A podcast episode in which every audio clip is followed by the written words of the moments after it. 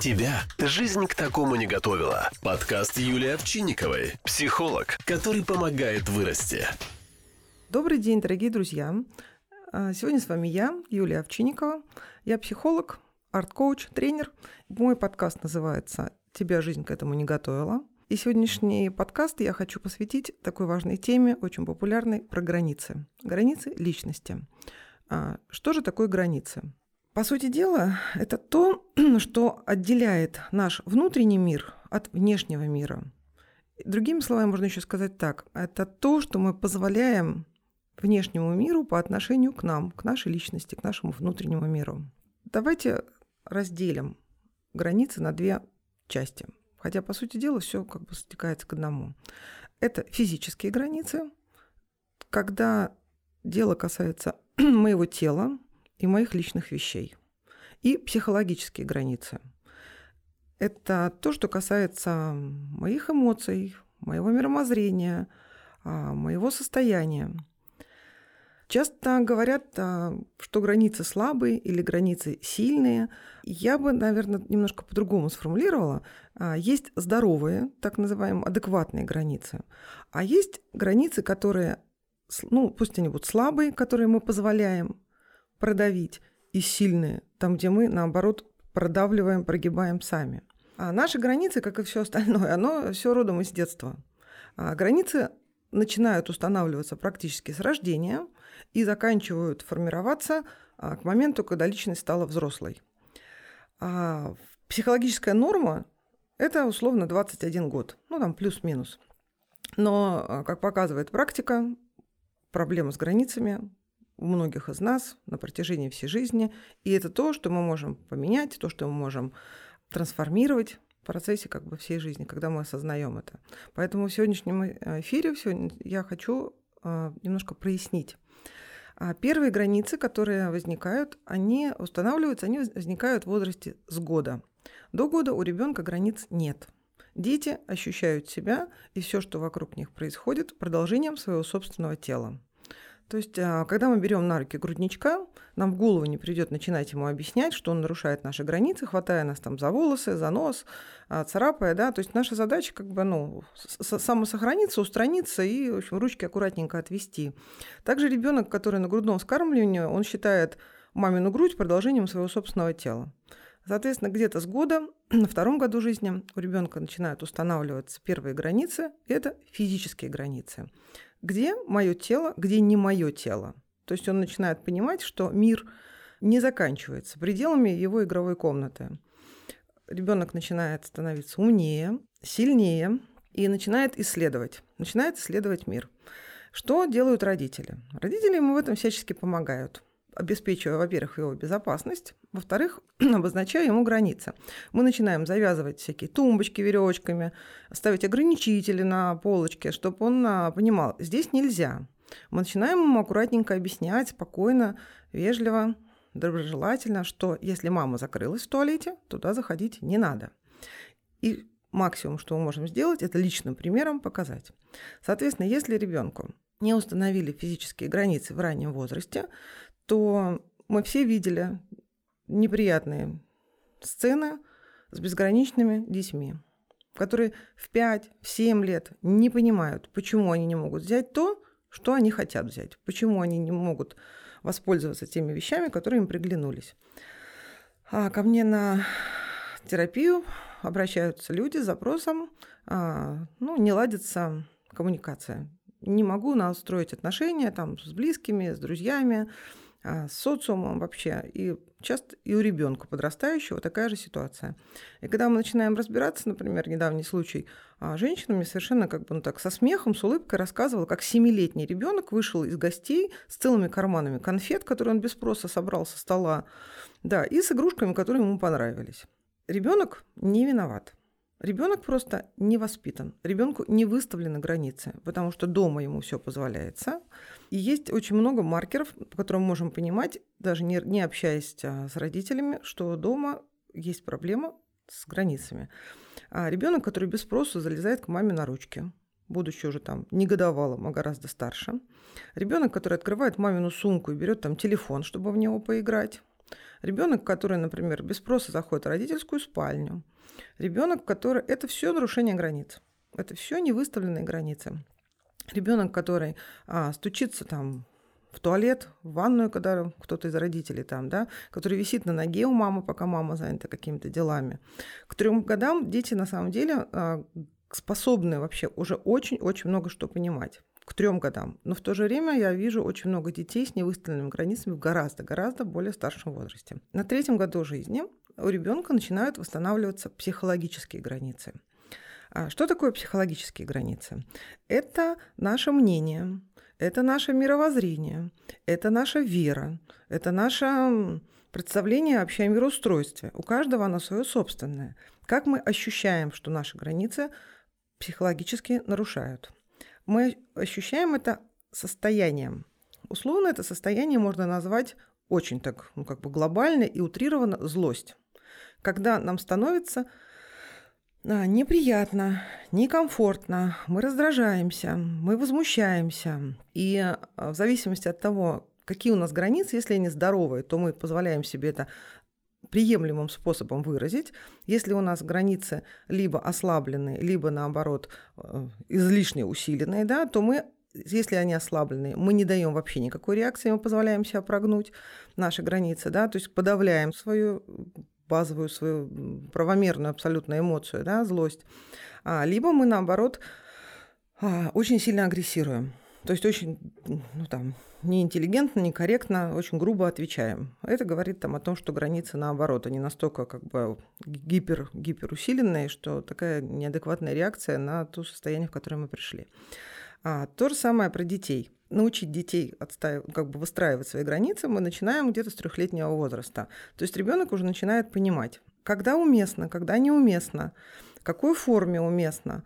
И то же самое личным примером. Если семья безграничная, если приходит бабушка и начинает здесь значит, объяснять дома, как вообще должно быть, что комментировать родители, критиковать родителей, и родители это позволяют, либо наоборот не позволяют в какой-то агрессивной форме, что превращается в скандал, а, ребенку очень сложно будет понять вообще, что такое норма, как вообще себя этому миру предъявлять. Ну и совершенно правомерный вопрос, да, что теперь с этим делать? Вот я послушала, и я себя обнаружила, что мои границы постоянно прогибают. То есть я себя ощутила тем человеком, у которого границы слабые. Ну, допустим, такое часто бывает.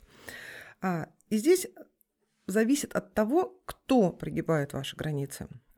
У нас есть так называемые три круга, три круга близости. Это очень близкие люди, это наши знакомые люди, коллеги, друзья, приятели и совершенно незнакомые люди. В зависимости от того, представитель какого круга прогибает ваши границы, а, ваша реакция может быть чуть-чуть отличной. Если к вам пришла домой, ну да, вот та, тот же самый пример возьмем, там, ваша свекровь, да, или там ваша мама, и начинает а, наводить свои порядки, переставлять что-то на кухне, значит, на, там что-то в ванной, ну, в общем, какие-то там обувь делать, ну, делать какие-то действия, которые вам неприятно.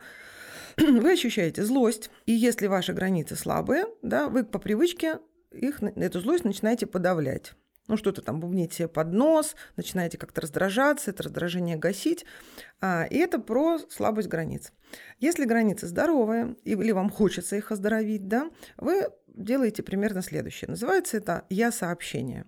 Вы обращаетесь к своей там, маме или к свекрови с такими словами. «Дорогая моя не знаю, Нина Петровна, а, я вас очень люблю, я вам очень благодарна, что вы пришли ко мне помочь, но мне, мне, вы говорите сейчас про себя, неприятно, то, что вы делаете то-то, то-то, то-то и то-то. Для меня очень важна ваша помощь, я вам еще раз благодарна, но я вас очень прошу, не делайте так-то, так-то, так-то и так-то. Вежливо, интеллигентно вы об этом проговариваете. Если это человек, который делал это действительно нечаянно, не специально, ему в голову не приходило, что вам это, и он как бы смутился, извинился и больше никогда этого не делает, вот и прекрасно. Но часто бывает так, что человек начинает из физических границ переходить на психические границы, психологические границы. начинает критиковать. Говорит, да нет, да я лучше знаю, да потому что я там с опытом, да потому что я там трех детей воспитала, у тебя только первый. И, в общем, разные какие-то комбинации. Это называется манипуляция. Манипуляция и здесь очень пригодятся навыки так называемого ассертивного поведения, противодействия, противостояния манипуляциям. Еще раз выдохнули, чайку глотнули, и еще раз повторяете, но уже более четко. Также я сообщение. Также доброжелательно. Но вы своим всем тоном, всем своим видом показываете, что у вас ничего не изменилось. Вы также настаиваете на том, чтобы в вашем доме был тот порядок, который вы завели. И здесь еще добавляете, что вам неприятно тот тон, которым с вами разговаривают. И вы очень просите сменить его на более доброжелательный. Вы не комментируете поведение, вы говорите о своих чувствах. Мне неприятен такой тон. Я чувствую себя виноватой, а я не хочу чувствовать себя виноватой.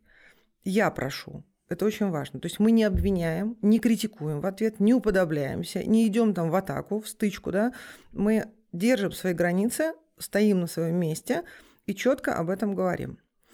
Если это посторонние люди, которые себе позволяют какие-то выпады, хорошо подумайте, надо ли вам связываться а, со скандальной женщиной в супермаркете. Ну, надо ли вам потратить туда свою энергию? Естественно, речь не идет ни о каком я-сообщении. На вас там нападают с какими-то криками там, или с какой-то критикой. Самое вообще, на мой взгляд, оптимальное – это просто развернуться и уйти. Вы имеете полное право прокинуть это пространство. Просто забираете свою тележку, если речь идет реально о супермаркете, разворачиваетесь и уходите.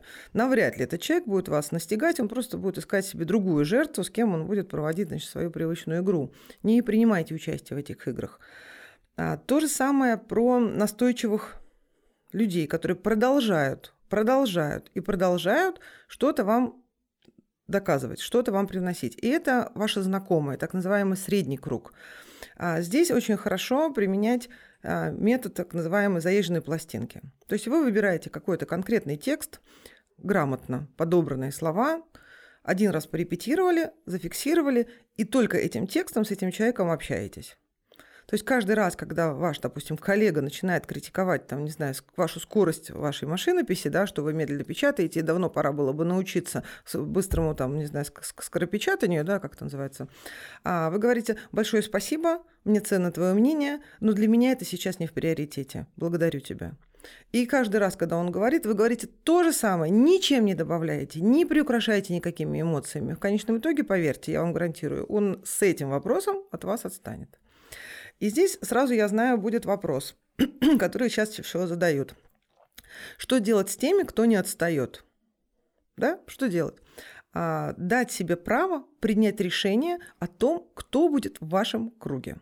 Если это ваши коллеги, то там еще проще. Граница выдвигается строго по а, вашим должностным обязанностям. То есть есть контекст, в котором вы общаетесь, и только – и это абсолютное ваше право. Вы на работу ходите не поболтать, не поконфликтовать, не семечки погрызть, а, собственно, работу свою делать. Вот вы четко это определяете. Есть еще очень хороший способ настраивания границ, налаживания границ, который называется договор. Техника договора. Потому что человек, у которого свои границы здоровые, это человек, который способен к сотрудничеству, способен к заключению договора. На самом деле а, мы все живем в правом поле, мы граждане государства, и с государством мы не играем в манипуляции. Мы с государством договариваемся. Не мы источники э, темы да, договора, мы вынуждены, но тем не менее у нас границы выставлены, мы это обязаны делать, иначе нас государство накажет. Если нам не нравится это государство, его закон, значит, мы должны покинуть и поехать в другое государство, где есть другой закон. Да? Все очень просто. И здесь как бы большинство из нас, людей, это понимают. Но в других контекстах можно себя привести в такое же состояние, как, допустим, с государством. На работе договор. У нас у всех есть договор, который мы э, если мы работаем по найму, когда-то подписали, даже в него не заглядывали. Очень полезно в него заглянуть и посмотреть, что же там написано, какие правила. Какие правила в этом трудовом договоре, какие права, какие обязанности. И опираясь на него, возможно попросить своего руководителя помочь вам составить какое-то дополнительное соглашение на ту тему, которая вам не дает жить. Это очень часто вообще как бы обнуляет вопрос с увольнением. То есть просто восстановление границ. Дома то же самое. Очень полезно договариваться. Это единственный способ удержать или восстановить свои границы. Меня иногда спрашивают, как? Как это договариваться? Как это договариваться? Вот берем ртом, открываем рот и словами договариваемся. Именно так. Со своим супругом, со своими детьми, со своими близкими. Только так. Тем самым детям, опять же, мы демонстрируем пример, что в нашем доме мы договариваемся. Например, у меня со всеми детьми, а у меня их четверо, не со всеми, неправильно сказал, с тремя детьми, теми, кто достиг там пятилетнего возраста, подписаны договора. И мы каждый год их переподписываем. А в этих договорах прописаны права и обязанности каждого из нас. Вы имеете право жить в этом доме, кушать то, что вам дают, носить одежду, которую вам покупают, да, но у вас есть обязанности. И в зависимости от возраста ребенка прописаны или прорисованы для тех, кто еще не умел писать. В прошлом году, в этом году научилась будет писать, в прошлом году рисовала свои обязанности. Убирать свою постель, например. Убирать за собой посуду, разгружать там, заполнять посудомоечную, стиральную, сушильную машинку. Это все распределено. В случае и есть а, как бы поощрение – то есть мы не можем лишить ребенка еды, мы не можем лишить его крова, но мы можем совершенно спокойно не разрешить ему смотреть мультики, потому что не выполнены обязанности. И когда это заранее согласовано, в идеале, если ребенок это вообще сделал сам, не ему навязали, а он сделал сам, он порассуждал, он поторговался, он а, согласился с чем-то, что-то отстоял, зафиксировал это в договоре, Договор лежит в надежном месте, на видном месте, а, всегда доступен, мы на него опираемся. Это очень-очень облегчает жизнь. Это на тему, как вообще обрести порядок в доме, в котором живут там достаточно большое количество людей. Вот. То же самое договор с няней, который у нас работает, то же самое договор с домработницей, со всеми, кто помогает, со всеми договор. Он прописанный. Между супругами тоже можно прописать договор. Но я рекомендую сначала попробовать договориться на словах. До первого случая. А мы с мужем, например, как бы слово держим. Несколько лет мы перезаключаем договор, то есть мы садимся, обсуждаем, и наш договор устный. И если будут случаи нарушения, тогда мы будем его прописывать. Пока, слава богу, таких вопросов не было.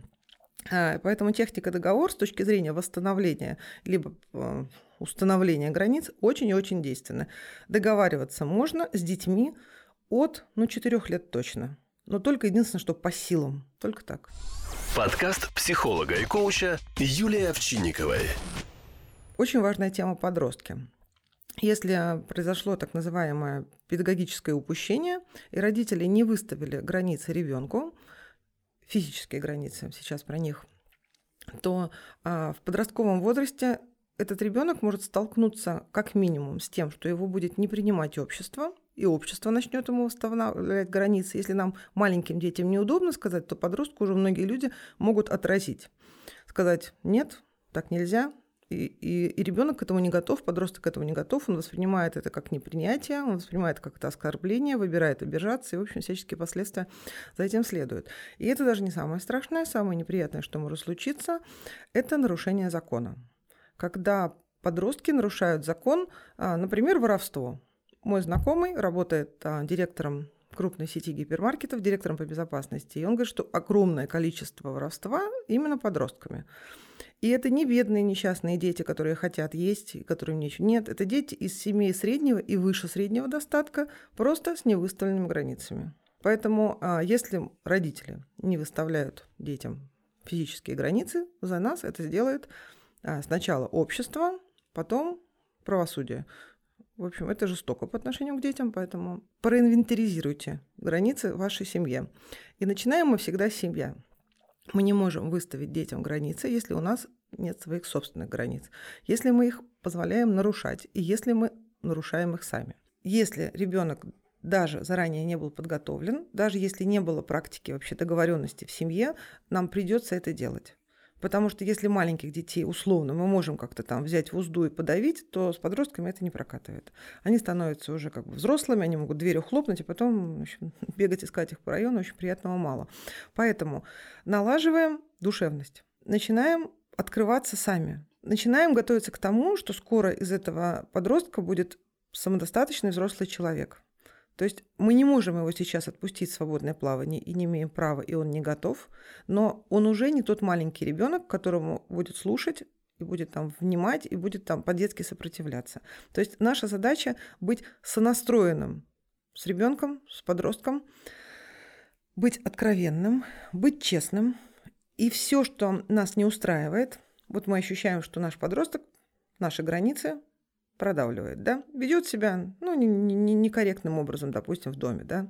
Самое распространенное, что мы начинаем делать, мы начинаем дрючить, мы начинаем кричать, мы начинаем ругаться, мы начинаем стражить, пугать, запугивать. Это все не работает. Это уже не работает. То есть уйти, хлопнуть дверью и пойти там куда-то, это самое вообще нормальное дело. Если мы этого не хотим, нам необходимо принять, что наш ребенок уже подрос. И нам с ним надо разговаривать как с личностью, со взрослой личностью, взрослеющей личностью. А, уважать его чувства и быть готовым при, предъявить, проявить свои. И то же самое я сообщение. Мы не говорим, что ты устроил здесь бардак, находиться в доме невозможно, ты там хрюшка, свинюшка. Мы делимся своими чувствами. Ты знаешь, мой дорогой, я хочу тебе сказать, а, мне настолько неприятно здесь находиться, потому что когда-то что-то я видела, я испугалась, я там не люблю, мне неприятно, рассказываем про себя. Первое время, конечно, будет, мягко говоря, удивление. Поэтому не вываливаем все сразу на неподготовленного своего ребенка. Да? Но постепенно, постепенно, если мы хотим, чтобы наши дети остались нашими, а в 20-18 лет не ушли из дома, из, там, приходили к нам на праздники, нам надо, во-первых, их принимать, во-вторых, себя предъявлять себя предъявлять. Тогда мы будем готовы со временем постепенно общаться на равных. Уважаем точку зрения. У меня дочка, когда была подростком, когда ей было 13 лет, ну, я, конечно, была не согласна с тем порядком, который находится в ее комнате, но мы с ней договорились, что вот здесь вот я кладу веревочку под дверью, и за эту веревочку ничего из комнаты, из ее распространяться не должно. Домой приходила домработница, которая убирала весь дом, кроме ее комнаты. И это наше было правило. Говорю, дом, к нам приходит домой помощница, она убирается здесь, но если ты хочешь, чтобы она убиралась в твоей комнате, ты должна эту комнату к этому подготовить. Заходите разбирать там за тебя завалы. И какое-то время она сказала, а мне не надо. Я говорю, окей, хорошо. Самое главное, ты не, не, не, не, как бы не распространяешь в места общественного пользования. Вот есть твои границы, я их уважаю, есть мои границы, уважаю их, есть границы, а, так называемая общественная зона, которой мы пользуемся все вместе. Давайте как бы договоримся. И это вообще внесло большое облегчение.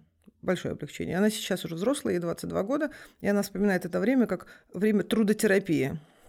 Вот, то есть она это восприняла так. Ну, окей, это был ее выбор. У нее был выбор. Либо принять правила, которые во всем доме, а, либо в своем маленьком мирке, в своей комнате устроить свои. Окей, хорошо. Самое главное, не мешай другим. Все. На этом мы как бы договорились, и там наши скандалы на этом, по этому контексту прекратились. Подкаст психолога и коуча Юлии Овчинниковой. Так часто бывает, что в какой-то ситуации мы столкнулись с тем, что мы понимаем, что ну, что-то пошло не так. Или так, как было, меня теперь не устраивает. Такое тоже бывает. И это абсолютная норма. Когда-то мы договорились, что мы действуем так-то, так-то и так-то, и нас это устраивало. Потом обстоятельства изменились, жизнь изменилась, а мы все продолжаем действовать по той же самой схеме, и раздражение накапливается, неудовлетворенность накапливается. Это тот э, маркер, Злость – это очень хороший маркер. Как только я начинаю злиться, как только у меня начинает подниматься раздражение, возмущение, дискомфорт, негодование, как угодно, мне просто неприятно, мне не нравится то, что происходит. Все это как бы такие тона, полутона такого базового а, чувства, которое называется злость. Вот я бы на него опиралась как маркер – вот буду емко его называть, не буду каждый раз это перечислять. Вот я начинаю злиться, значит, что-то в моей жизни происходит не так. И если это вопрос границ, злиться мы можем по любому другому поводу, если это вопрос границ, что я делаю больше, чем я рассчитывала, а, я делаю не то, что я хочу, мне это не нравится, а в мой адрес позволяют то, что не позволяли раньше, я когда-то позволила, пропустила, теперь это накопилось. Таких случаев очень часто. То есть раньше я а, была юной девушкой, и ко мне приходила, господи, все та же самая свекровь, да, и мне что-то говорила, мне это было во благо, а теперь я уже мама двух детей, ко мне свекровь приходит и постоянно меня учит, то есть мне это уже не норма. То есть я не хочу уже больше это терпеть. Значит, я а, останавливаюсь и начинаю просматривать свои границы. Где мне некомфортно? Что мне не нравится? Где я злюсь? Где я прогибаюсь? Но Вопрос такой еще, вот в чем. А границы, они никогда не бывают в одну сторону. Чтобы я такая бедная овечка, меня постоянно все, значит, прогибают, значит, а я такая вот несчастная, а вокруг меня одни агрессоры. Нет, друзья, так не бывает. А когда я ощущаю, что мои границы продавливают, да, я, естественно, фиксирую, где и кто, но прежде чем предпринять какие-то меры, я развиваю свою как бы адекватность, и начинаю смотреть, где и кому, в каких контекстах границы продавливаю я. И когда мы это обнаруживаем, это неприятно, сразу говорю. Справляемся сами, молодцы. Не справляемся, идем за помощью к психологу, который в этом может помочь. Да, это неприятно, но когда мы это осознаем, признаем и начинаем это менять чудесным образом, границы начинают выстраиваться и там, где мне их продавливают. То есть начинаем всегда с себя. И начинаем переустанавливать, передоговариваться. Если мои границы стали более здоровые там, где я был, таким нападающим, продавливающим, да, однозначно я смогу удержать свои границы в тех контекстах, которые продавливали меня. То есть они оздоравливаются со всех сторон. Они становятся более четкими, понятными, и я становлюсь человеком, который более способен к сотрудничеству. То есть я могу выставить лидером этих переговоров. Я могу быть более как бы ну, во-первых, я более мотивирован, да, я могу быть более ответственным в этих переговорах, я договариваюсь, передоговариваюсь и фиксирую это. По сути дела, вообще в человеческих взаимодействиях есть два поля. Одно поле называется договор, другое поле называется манипуляция. Как бы мы ни старались, конечно, мы будем, эти поля где-то, они будут пересекаться. Но у нас у каждого есть более привычный, как бы в зависимости от воспитания, от уровня там, раз, развития, э, такой паттерны поведенческие. Они попадают либо в поле манипуляции, я привычно манипулирую везде и уже даже себе не отдаю в этом отчет, либо в паттерн договор. Так вот, а, там, где манипуляция, там здоровых границ быть не может. Там, где договор, там они могут быть здоровыми. Поэтому в каждый момент времени мы можем остановиться и посмотреть, что со мной происходит. Я сейчас что делаю? Я сейчас договариваюсь, я сейчас сотрудничаю, я сейчас нахожу обоюдовыгодные э, решения, или я сейчас отжимаю свою точку зрения, я продавливаю, и мне как бы не сильно важно, что человек чувствует, или я наоборот уступаю. Мне не хочется связываться, мне неудобно, неловко, у меня такой стыд, что я там, что обо мне подумают, и я отступаю. И в том и в другом случае ощущение, оно нас не подведет. Опираемся на свои собственные ощущения. Подкаст психолога и коуча Юлии Овчинниковой. Как пример могу привести ситуацию с семьей. Я работаю с парами, работаю с семьями. А, был запрос на прояснение вообще ситуации, которая происходит дома. То есть люди попадают там в цикл, который такой негативный, постоянное какое-то противостояние, какое-то противодействие. А, и первое, что, с чем стали работать и что принесло вообще такой очень четкий, хороший результат, это границы. Какая была значит, тема? Почему получилась э, ситуация с границами? У нас есть такая вообще манера воспитания. Мы воспитанные женщинами, которые учили нас быть скромными. А, и вот такая, значит, складывается очень часто ситуация в семьях, когда женщина ну, наученная своими, значит, своими старшими женщинами, ведет себя скромно. И рассчитывает на то, что муж ее обладает какими-то невероятными экстрасенсорными способностями и способен догадаться.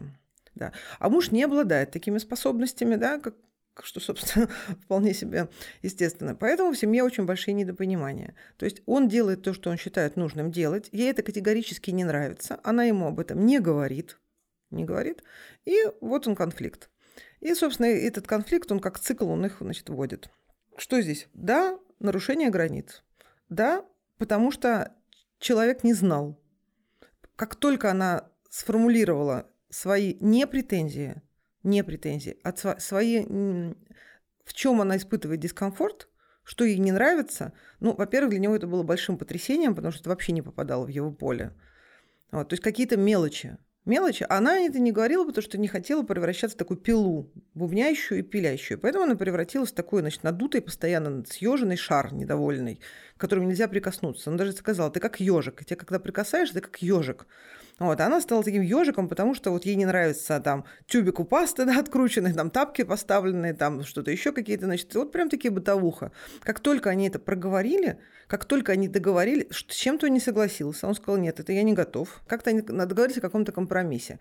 Все, как бы вопрос границ, он ну, исчез само собой, потому что никакого злостного нарушения, никаких манипуляций там не было. Просто было, была недоговоренность, не, было, не было проясненности, не было прояснения. Поэтому э, настоятельно рекомендую, как бы, там, где не справляетесь сами, найдите себе помощь.